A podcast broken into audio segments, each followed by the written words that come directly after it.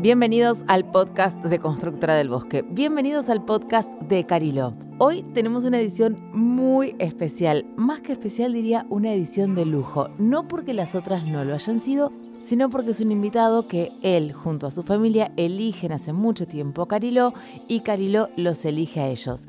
Así que, señoras, señores, bienvenidos con ustedes, Mario Pergolini. Entonces, creo que ya saben quién es, pero estamos con Mario Pergolini y quería agradecerte por este súper momento. No, te agradezco a vos que me hayas invitado. Ok, te decía que no leas. Pero yo no está- veo eso, no. Para mí son manchas, son hormigas caminando en una hoja blanca, ¿viste? Llega una edad, a los 40 por ahí, que vos no lo podés entender, ¿viste? Cuando te lo decían tus viejos, decías, dale, boludo, no ves. Exagerás. ¿Qué, qué es no ver?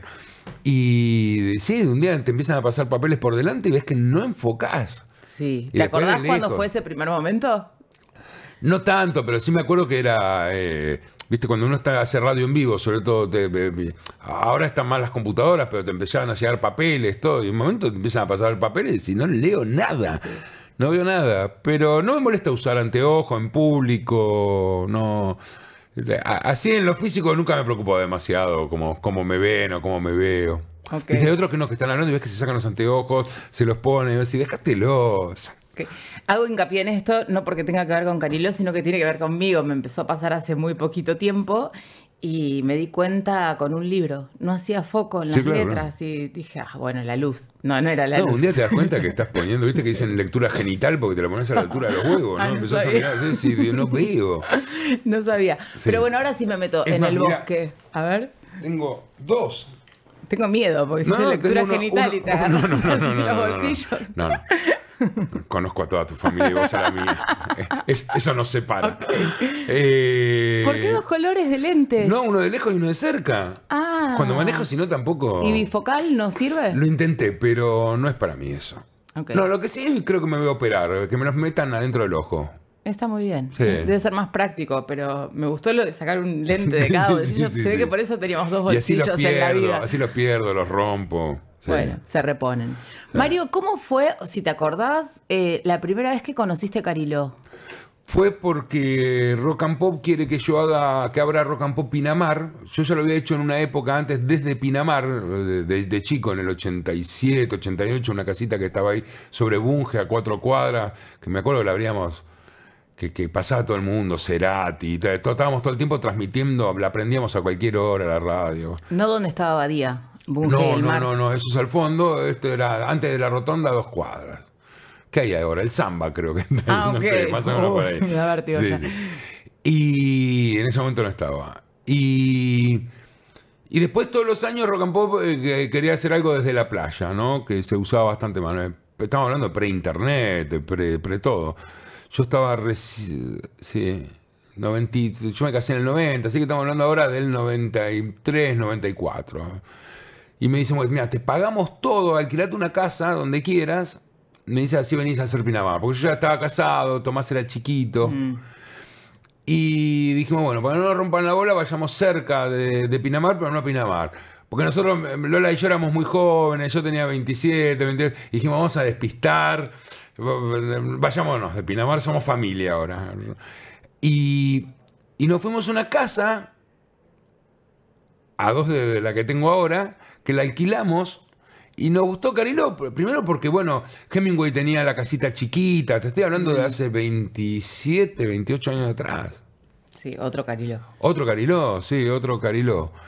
Y... Pero a ustedes se les ocurrió entonces por despistar, no es que nadie te dijo ni nada. No, dijimos, no íbamos a ir con todo cariño, eh, que yo, Ostende, Valeria, seguía, seguía estando como cerca. Y cuando vimos Cariló, que, la verdad que era accesible, ¿no? Era solo calmo, ¿no? Y, dijimos, uh, este era bueno. Y Tomás era chiquito, entonces dijimos, uh, es un lugar, muchas parejas jóvenes, de, nuestra edad. Y, nadie me rompía la bola, yo ya era conocido, ¿no? Y no, na- nadie me molestaba demasiado. Y dijimos, bueno, este es el lugar, este es el lugar. Y desde el primer día, ahí, constructora Hemingway era nuestro mundo. Eh, Ah, fue el instante que entraste por constructora del bosque a alquilar, no fue dueño directo ni ninguna de esas otras cosas. No, de hecho, al otro año, eh, que creo que alquilo dos años, eh, no, alquilo la casa que ahora es la mía, que se la alquilo a constructora, que se la dio Sí. a esta familia que eran los Allende, Sí. Pero Eh, antes venían de los Hernández, de los Hernández, que claro. no era en la misma cuadra. No, no, era a dos cuadras, tres cuadras. Sí, no. Yo me acuerdo siempre que paso por el techo azul. Claro. Había Un techo azul. Y, y nos encantaba esa casa, lindo parque, todo. Y siempre decíamos, la venden y no la vendían, no la vendían. Y un día nos enteramos, mira, si no vos eras una nena, eh, que dijiste, mira, la venden. Estaban, no me acuerdo si con quilombos. ¿no? Y ahí empezamos el proceso, que para nosotros era todo un salto económico también tomar la decisión de comprar esa casa. Y, pero nos estaba yendo bien y dijimos, y también lo pensamos porque dijimos, era una casa con cinco cuartos, era una casa grande. Y en suite, que para esa época, hoy están como todas las cada, casas en claro, suite. cada habitación estaba en suite. Pero cada, cada, o sea, ahora se usa, antes no era. como- Sí. Y, y dijimos, mira que alquilamos esto, de- ser siempre pasar vacaciones acá. Y dijimos, bueno, los próximos cinco años. Y mirá, al día de hoy, todas nuestras vacaciones, no hay año que no hayamos no ido a, a nuestra casa en Cariló. Ay, es muy linda. Yo me, me- me acuerdo cuando estuvimos ahí en. que era cuatro cabezas en ese momento. Cuando la compré, sí. claro, sí, sí. Sí, que era 95. Y que me peleabas bastante por el precio. Yo me acuerdo también. Pero yo la plata la hice después. Y es que, Sí. la, la- la- para nosotros. Por eso se una- valora, se valora. Tener una segunda casa para nosotros era un proyecto de familia que podría ser posible, pero era una cuestión de, de- otra gente tenía su casa en la costa. Sí. Yo de chico no la tuve, mi mujer tampoco, cuatro hermanos, los padres laburadores. La verdad que mi familia, no- no- nuestras vacaciones eran en Santa Teresita. Y eh, para nosotros fue todo, toda una decisión familiar, ¿no? Y hoy a la distancia, herm- como hermosa decisión. No, los mejores años. La, la- la verdad que como, como familia, haber tenido esa casa eh, fue todo. Nosotros tenemos los hijos eh, muy separados en edades. Tomás le lleva cinco años a Matías. Matías le lleva seis años a Valentina. Entonces, eh, siempre todos fueron chicos ahí adentro. Entonces siempre nos, nos hemos encontrado con chicos adolescentes y uno más chiquito que hacía los amigos ahí. Los, los adolescentes se los llevábamos. Entonces siempre fue como una casa muy familiar para nosotros, ¿no? Para nosotros las vacaciones ahí eran una gran solución. Espacio, eh, siendo adolescente los podías dejar libre todo el día y toda la noche. Sabíamos que iban a empezar a hacer sus primeras travesuras ahí. Empezamos a ser amigos, los Majul, lo- o sea, mucha gente que no, yo no la conozco por la tele, la conozco por Cariló. Por la playa. Claro, mucha gente me dice, ¿cómo sos amigo Majul? Digo, la verdad que es una cuestión de familias. Eh, La, la verdad que nos hicimos amigos de... Hemingway tenía 20 carpas Claro. y éramos, éramos muy pocos.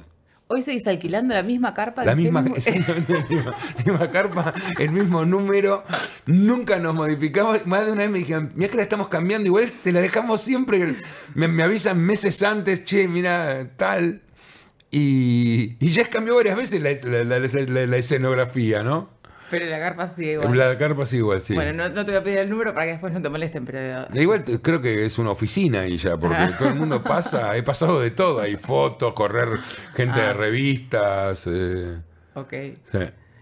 Em, Hemingway, chiquito. Yo me decís Hemingway y me acuerdo de verlos, a Lola también, más que a vos, con Valentina chiquita, eh, paseando. Y después de mucho tiempo que no los veía, verla a Valentina grande el otro día, o bueno, mucho más grande de mi 17 recuerdo. años, claro, claro, pa- pa- 17. parece una mujer. Es una mujer. Ya tiene tamaño mujer. Claro. Sí, claro. Eh, bueno, como Bueno, me hace que ver muchas veces dijimos. Pasar el tiempo. Perdóname, ¿no? Pero No. muchas veces, incluso lo último dijimos, bueno, pará, eh, vendámosla, total, ya está. Y mis hijos dicen, no, no, ahora nos toca a nosotros. Y le digo, bueno, comprenla ustedes. Claro, eso te iba a preguntar en un momento, porque antes eran ellos chiquitos y los llevaban ustedes, pero Sí. ahora los últimos recuerdos es Tommy me llamaba a mí para decirme cosas y no estaban ustedes en el medio. Ahora tienen que plantearse quién va cada semana o algo así. o- Eh, no, saben que hay una de default porque que es en enero nosotros. Igual pueden venir todos los que quieran siempre. Y después ellos no, van y vienen. En febrero la usan mucho ellos. eh, hermanos. eh, nunca la alquilamos, por ejemplo. Jamás hemos alquilado esa casa. Mm. Y no te dan ganas, ¿no? A ver, mamá, abstenente. No, lo siento. no, lo lamento por el podcast de constructora, pero eso no va a pasar. Eh, ¿Cómo se llama? No, no, no. Es una casa para nuestros amigos, nuestra familia. Para ustedes. Mis hijos ahora, incluso ahora que tienen parejas, eh, invitan a otras parejas, amigas. Tomás tiene 30. Sí. No, y Ah. es comodísimo esto que decía de los baños. Claro, cada cual tiene su baño, no es poco. eso es un montón. O Sí. sea, es un montón. Eh, te iba a preguntar, ¿qué son para vos las vacaciones? O sea, en Cariló o donde sea, pero para vos, como, ¿cuál es tu estado de vacaciones? Siempre, siempre, eh, a una época de mucho trabajo, con televisión y todo, enero siempre se paró. Siempre. Cuando se pudo y cuando no se pudo. Eh, es, es un poco así, tenemos como acuerdos, ¿no? Con Lola. Eh, hay un mes que es de vacaciones, lo podemos hacer, entiendo que a lo mejor no todo el mundo puede tomar. Pero la verdad es que tengo veintipico de años puedo tomar esa decisión. Y siempre enero es vacaciones. Menos ese año que caíste en Cariló que trabajabas en enero en la radio. Sí, pero bueno. eh, Estabas juntando para los otros eneros. Sí, y era parte, y yo quería hacerlo, ya era una época en que estaba, pero iba, hacía el programa y volvía, ¿no? Y mientras estaban en la playa, hacían... Entonces, yo ahora cuando veo que hacen radio en playa, todo eso me río un poco, digo, bueno, yo esto lo hice hace 30 años atrás, y bueno, era divertido, ves que están cada uno y ves que su familia están todos comiendo. Aprovechando los Claro, diciendo, bueno, es la primera, claro, es la primera vez que es la primera vez que, que el trabajo de él no nos molesta, ¿no? Así que sí, salvo en ese momento, pero también lo hago con los fines de semana. Yo no, no, no trabajo los fines de semana, no. ¿Cómo fue que llegaste a esa decisión? Mira, yo, creo que cuando uno es conocido, viste, para los que tenés alrededor es, un poco complicado, ¿no? Eh, sos un foco de atención grande, es como estar, como tener a alguien al lado con una luz arriba y el resto, viste, medio en los conos. Y, y viste, y Lola, en, eso creo que, tenemos, teníamos una idea bastante común de que, bueno, una cosa eran los medios, entender que eso es medio, era medio cartón pintado, que también podía ser muy momentáneo. A todo, para el 90% de la gente es momentáneo eso. Es muy raro que seas famoso toda tu vida. Son pocos los que tienen tal vez esa suerte. Menos ahora. Entonces dijimos, bueno, la vorágine no nos puede ganar, porque si no, si no esto se va a romper muy fácil. Entonces dijimos, bueno, hay ciertos acuerdos que yo de lunes a viernes la habrá laburado bastante, radio a la mañana, televisión a la noche, o producciones, hacíamos cuatro cabezas crecía, viajaba bastante. Entonces siempre fue eso, ¿no? Sábado y domingo no se trabaja, vacaciones en enero. Hermoso. Sí, insisto, pude hacerlo, ¿no? Sí, bueno, está hay gente que puede hacerlo y no lo hace también, Sí. como es una decisión y es un acuerdo, como decías, está. Bueno priorizar también, ¿no? A- Ahora que soy, ya los tengo a todos bastante más grandes, por suerte, ya, ya son otras obligaciones. También ese tiempo es muy corto, ¿no? En que los tenés, ¿no? En donde podés eh, sembrar un poco de recuerdos, porque después todo eso pasa. Y... Entonces, no, tampoco fue todo un mar de rosas. Ufa, sonaba Claro, así. claro, claro. Si Lola está escuchando Lola. esto, estará adelantando y diciendo, bueno. Sí, sí, sí, sí. Devuélvame mi dinero. Claro, esto- esta charla es una estafa. Sí, pero igual Lola, eh, ya que la citamos, es como un, un pie a tierra interesante. Sí, también fue interesante, por lo menos para mí, ¿no? Eh, que, que ella no haya querido ser también parte de los medios, pues, hizo su carrera. Eh, teníamos una idea también de que no había que vivir eh, en un lugar alejado, que, que hay que tener una vida normal, común. Viste, es un negocio en donde te la crees muy rápido. Es, la gente por la calle te grita genio, único, te- te putean por detrás, pero por ¿Y qué haces para trabajar el ego? Bueno, muchos años de terapia. Más mujer Sí. psicóloga. No, no siempre te lo sacas de encima. Y, te- a veces para mi laburo es No, bueno, un pero poco esto que ya lo reconoces es un montón. O sea, que te- no- el no creértela y subir. No, después cuando, cuando vas viendo cómo es la realidad, qué va pasando. Yo me preocupé siempre de, de ser mi propio jefe, de tener mi propia empresa, que a lo mejor en este negocio no le pasa, a todo el mundo tampoco, ¿no? Siempre sos el empleado del canal, puedes ser el mejor empleado del canal, pero viste, una vez que, se- que te soltaron la mano, te soltaron la mano. Entonces, he intentado que las cosas no dependan de mí como, como protagonista. Sí, tal vez de mí como pensarlo, llevarlo adelante, liderar equipos, armar empresas. Eh, lo cual eso te va corriendo, porque también laburo como con el ego de otros. Eh, al contratar gente que me hacía otros programas, productores, que yo, Andy, eh, no, no, no sé, mucha gente que ha trabajado con nosotros que también tienen sus egos. Entonces también lo vas viendo el del otro, ¿no? Y entender que, bueno, viste, el camino de su vida tiene un tiempito y en la punta estás muy poco. Después siempre estás bajando. A lo mejor tenés culo y te agarraste otra subidita y la aprovechás, pero no, no, no es muy común. Entonces, entender también que esto es medio pasajero y que a la larga, cuando vas caminando te das cuenta que es un poco así, ¿no? Todo es medio cartón pintado. Sí, bueno, como en el estudio donde estamos. Sí, bueno, Sí. pero es medio así. Ves esto, pero si nosotros quisiéramos, esto es un bosque. Claro, sí. Eso lo pueden tomar. Lo que están Claro, haciendo claro. lo pueden Si pueden armar un bosque acá atrás, Sí, mi mamá favor. estaría muy contenta, gracias. Pero lo podemos hacer, incluso podríamos tener el pelo moviéndonos y podríamos decir que estamos al aire, Sí. libre. Crear las ficciones. Sí, hoy en día lo podemos hacer tranquilamente. Sí. ¿Qué recomendás de Cariló para vacaciones? ¿Hay algo que a vos te guste que digas, ah, yo me escapo para, no sé, este sendero? Algo que a vos te. A mí me parece que todavía mantenemos un poco eso de, de- de pueblito de calle de tierra, ¿no? Sin que sea lo que se entiende por pueblito de calle de tierra, ¿no?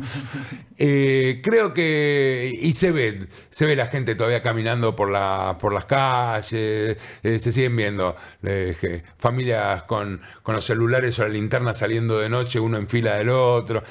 Eso lo sigue teniendo y yo creo que es- lo lindo que de alguna forma, a pesar que cada vez hay más casas o hay otros lugares que están urbanizados distintos dentro de Cariló, pero me parece que ese espíritu todavía todos lo seguimos buscando, todos lo seguimos eh, respetando. Vas al centro, a lo que alguna vez eran una cuadra nada más. Sí. Eh, cuando yo fui era, la, era el lugar donde estaba constructora, la proveeduría. El primer centro comercial. Era una cuadra, dos. No sé si estaba tanto, no, no, no me acuerdo. No, lo que por ahí estaba era la casita de té donde está el La stand de casita Ford, de té que era- lo podemos nombrar es- porque son amigos. Sí, claro, y ya no, no, no está más. Está en lo de No, Ford. Ford sí. sí, sí, la casita de té no está. Eh, entonces yo creo que todos se- siguen siendo buscar. Siempre creo que es el lugar o de las parejas muy grandes o los que tienen los pibes chicos. Vos ves que el centro a las 11 de la noche está lleno de, los- de las primeras salidas de los pibes solos, ¿no? De esos 13 años, 14 años, los ves ahí todos vestidos, creyéndose grandes. Después se van a Pinamar, a Villa Gesell. ¿Fueron tus hijos a la matiné que se hacía en el tenis ranch? Sí, claro. Ah, sí. Se habré llevado gente ahí. Sí, sí, sí. Porque me daban ahí como los números. Era... Ahora ya no Oh, lo hacen. No, mucho, pero- no, no. Es más, se quejaría la gente. No sé, porque está medio alejado del centro. Sí, no sé. Pero muchos chicos, digamos, sus primeras salidas eran como ahí. Y sigue siendo igual, ¿eh? A veces, mi hija, que bueno, ahora ya tiene 17, pero cuando iba con amigas, hasta hace dos años tenía... También nos agarró la pandemia, que fueron otras cosas, ¿no? Ahí esa generación media la perdió. Sí. Pero si no, para nosotros era re fácil, anda caminando y volvés, sabe- sabemos que es re seguro. Conocemos a todo, todo a veces va- seguimos caminando con Lola, los solos y los chicos están al otro lado y dicen, pasó tu hija, pasó tu hijo. los jueguitos fuimos siempre. Un montón. Sí. ¿Y el deporte? Te he visto corriendo por ahí. Corro. ¿Sí? ¿Y te sigue Todos los días correr ahí? Detesto correr, pero sigo corriendo, sí. ¿Por qué? No me gusta correr, pero lo hago. ¿Por qué no haces algo que te guste? Porque tengo que hacerlo, tengo que hacerlo. Para mí es disciplina, es decir, ok, a mí esto no me encanta, pero yo tengo que proponer hacer estos tantos kilómetros todos los días y lo hago. Todos Y- los días, sin descanso todos de los ninguno. sí, sí. 7-7. Tiene su ventaja y su desventaja, ¿no? A veces estoy. lo, lo- lo hago temprano, pero siempre me cruzo con alguno que me frena. Me dice una foto, una foto, y le digo, estoy corriendo, y te frena, ¿viste? Y ¡Ah! Con la cara toda desencajada. Pero a veces me cruzo con otros conocidos también que están corriendo, futbolistas, con Verón me acuerdo que encontraba un montón de veces. Eh, pero sí corro. No, nada más que eso, corro. Ok. Como un loco. como un enfermo. Te- por Divisadero te cruzado. Voy por Divisadero, me voy hasta la rotonda de atrás de, de Valeria y vuelvo. Ostende, la, la que está donde está la estación de servicio, la IPF, Sí, la IPF. y me vuelvo. ¿Cuántos kilómetros son? Creo que son seis hasta mi casa. Tres de ida y tres de vuelta. Ok. ¿Y tu cabeza cómo vuelve? No, bueno, yo, yo no voy mucho a la playa, por ejemplo. Yo hay, hay semanas que ni la piso la playa. Pero hay mucha gente que tiene fotos con vos en la playa. sí, sí. sí, sí, pues, ¿Qué yo con-? Yo conectar ahí en, conectar ahí en la, en la- conectar ahí en la en, en mi casa estoy bien, estoy tranquilo. Por ejemplo, nunca pusimos pileta. Ah, es cierto. Sí, dijimos, no, poner una pileta acá es ridículo. Perdón todos los, todos mis vecinos que tienen piletas, ¿no? Pero si tenés una playa ahí, acá no venís a la pileta, va a la playa ahí. ¿Y seguís pensando lo mismo? Me rompen la bola, algunos de mis hijos me dicen, pongamos una pileta. No va a haber pileta. Ok. A los chicos se vende una casa en la misma cuadra. Si quieren anotarlo, hablan con Constructora del Bosque y, y ahí está. ¿Cuál? Va, perdón. Eh, después lo ampliamos si querés. No me acuerdo el código, pero me dijo mamá, dice, ah, lo vas a ver a Mario. Decile, Ay, decile que a lo ¿por mejor los chicos quieren vivir ahí. No es mala estar en la misma cuadra. Bueno, bueno, bueno, no puedo creer que este podcast era para vender O una por- casa. No, no, no, Ah. te prometo que no, te prometo que no. Em, tengo una amiga que se fue a vivir a Cariló después de como un- una crisis. Ella vivía en Rosario y se agarró la camioneta, Ford también era, te prometo. Gracias. Y subió a su EcoSport, se bajó en Cariló con toda la camioneta cargada y dice que te escucha casi desde que decís mamá por primera vez, o sea, de, de todos los medios que tuviste, en todos los lugares.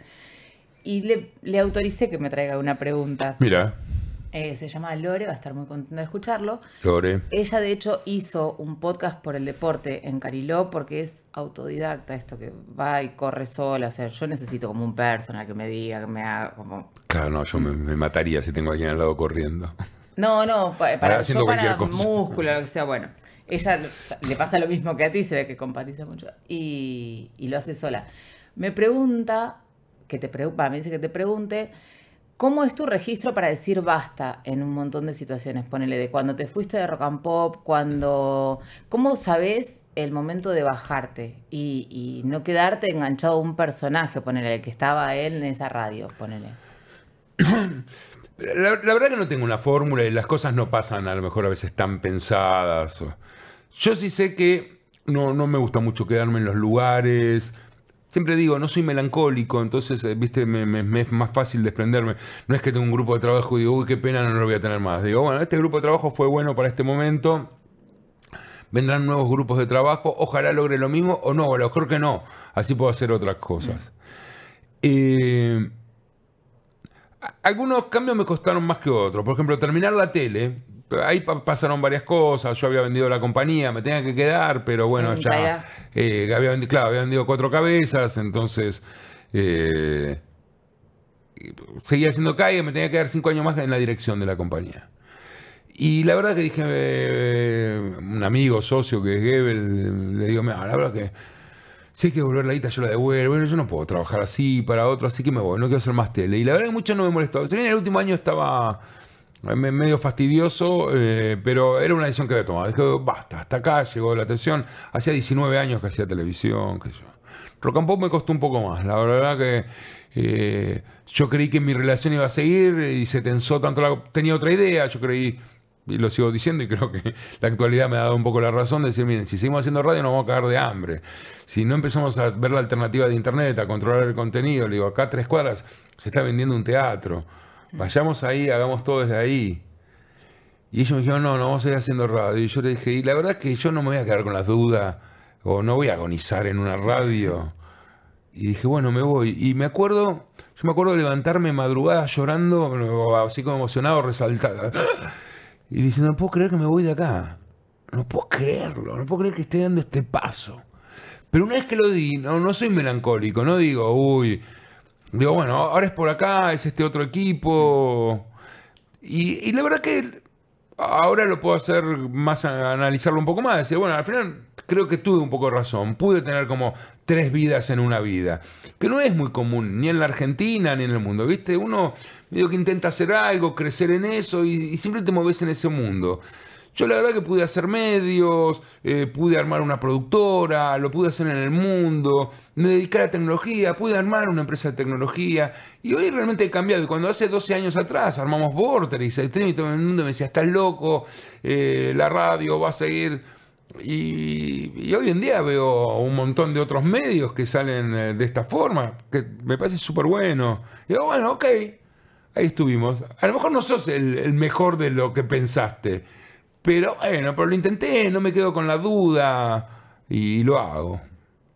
Y terminó siendo igual mejor de lo que pensaste, ¿no? A veces sí, a veces no. La, la verdad que uno siempre ve los, los- los éxitos de los otros y los fracasos, menos que sean muy públicos, no te das cuenta, ¿no? Cuando comenzamos Vortex todo bien, pero después nos dimos cuenta que habíamos armado una fiesta donde no había nadie todavía, no, no había O sea, conexión. como un adelantado a- Sí. momento. Está bien, pero habíamos inventado muchas cosas de un auto nuevo y las rutas no estaban hechas. Entonces, bueno, y ahí dije, bueno, tengo que armar las rutas. Si el auto ya lo tengo. Y después me di cuenta que había armado una empresa tecnológica, que son rutas que después empezaron a usar otros. Y dije, bueno, está bien, de alguna forma cierto peaje yo me lo quedo. Eh, y funciona, qué yo. Yo creo que eso, no tener melancolía, no quedarte ahí. Yo a veces en unas charlas que doy, doy unas pocas charlas al año, y cuando son más jóvenes les digo, miren, no, no, no se queden creyendo que ustedes tenían la gran idea. Eh, oye, oye, sacate encima rápido de la idea que no te funciona, aunque, aunque le hayas puesto todo el amor del mundo. A lo mejor no era el momento, a lo mejor la puedes guardar para otra, o a lo mejor no sirve. Pero cambia, cambia. Porque si no cambias, eh, primero te vas a frustrar.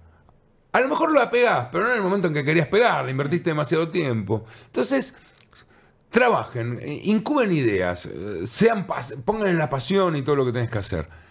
Pero si pasan dos, cuatro años, no puede ser que digas, bueno, nadie me entiende. Bueno, a lo mejor no era el momento para que te entiendan. ¿Y qué le vas a hacer? Sí. Soltalo, soltalo. No es tan fácil, pero me parece que, que en estos tiempos de dinámicas tan rápidas, de inteligencia artificial, eh, en donde mm, pocas cosas conforman, eh, lo, lo que es hoy, a lo mejor en seis meses ya no es. Entonces, bueno, fíjate en, en- en lo que estás y cómo querés. ¿Y ¿no? a vos te es fácil ese cambio que decís, o sea, lo que es hoy ya en seis meses no es? ¿O, o tenés ahí como un agarre?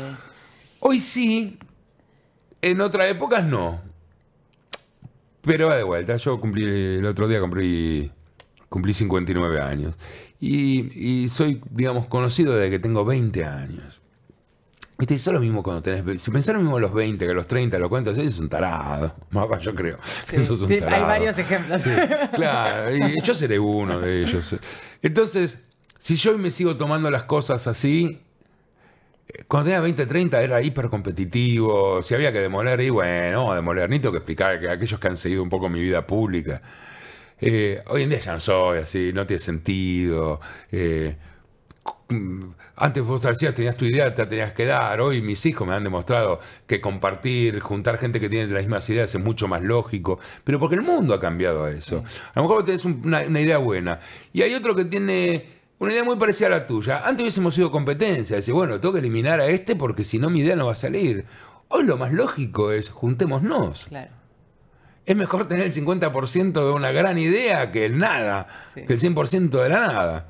Yo creo que eso es algo que esta, que esta generación, los sub 40, pongámosle, han entendido, ¿no? Que la competencia está en otra cosa, no, no, no, no está en tener una misma idea y amarrocártela. Eso es para las farmacéuticas. No, no, no puede ser para nuestro negocio. Tecnología, negocios en general. Contenido, ¿no? Que es lo que hablabas hoy de generar contenido. Sí. Eh, Mira, yo creo que la- de alguna forma las inmobiliarias o bienes raíces, si querés, también lo han entendido cuando entendieron que, mira, yo tengo esta, tengo, bueno, pon- pongamos entre las dos los tres. Alguien la va a pegar, la vamos a meter. Si soy yo, soy yo. Si sos vos, sos vos. Mi mamá desde la primera Sí, claro. me, le- viste, iban y le decían en la oficina, ay, no, estuve en la competencia. Yo no tengo competencia, pero de- no de ahora, de antes. claro. Somos compañeros, como esto, trabajar en conjunto. Sí, Ellos solo son más bueno. chiquitos. bueno, No tengo competencia, pero bueno, admito que son diminutos. No, es un chiste mío. nunca lo pensamos. No, no. Escucha, eh, voy a eh, copiarme de Leiva en esta, eh, que me encanta lo que hace.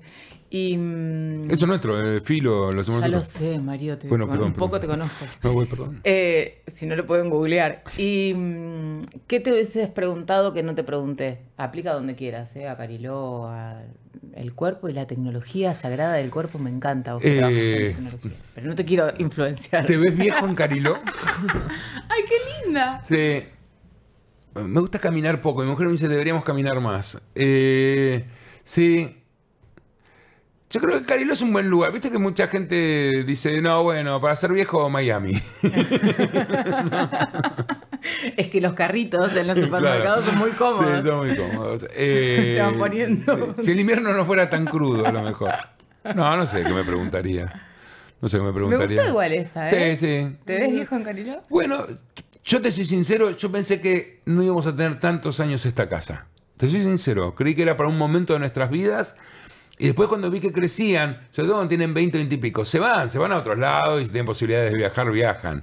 Pero me di cuenta que ahora, cuando empiezan a tener 30, dicen, no, a mí me viene bien, Canilo. Es un lugar cercano, eh, es lindo para estar en invierno en pareja. Yo digo, sí, también se puede romper las parejas en esos lugares, tengan cuidado. Demasiada soledad. Pero... Eh, eh, Cariló cumple los círculos de, de- lo que son las familias, ¿no? Y yo creo que por eso vemos que tanta gente grande con hijos que ya están en los 40, 40, y, y ves que también están los más chiquitos, y dices, mira cómo todos siguen, y empezás a ver que tu vecino de enfrente ya no viene él, sino vienen los hijos, y después ves que él viene en otro momento, ¿no? Y decís, mira cómo... Y cuando los ves a los hijos ahora, te recordás cómo era tu vecino hace 20 años atrás. Y, decís, y eh, son los mismos tipos de familia, ¿no? Sí. O sea, yo es lo que más rescato de Cariló. Muchas veces me dicen, ¿por qué vas a Cariló? Yo, La verdad que es un lugar que creo que para todos los ciclos de la vida te cuadra. ¿no? Hermoso. Yo creo que con esto ya recontra estamos. Muchísimas gracias de nuevo. No, Y bueno, nos vemos en enero. Nos vemos en enero. Gracias por escuchar el podcast de Constructora del Bosque. Gracias por escuchar el podcast de Cariló. En esta nota pasamos más que nada por el lado familiar, pero te recomendamos que veas en YouTube todo lo que hacen en el hangar de Vorterix, la nueva creación de Mario Pergolini. Que tengan un precioso día, tarde, noche y que recuerden que para que eso suceda va a depender bastante de ustedes. Hasta la próxima.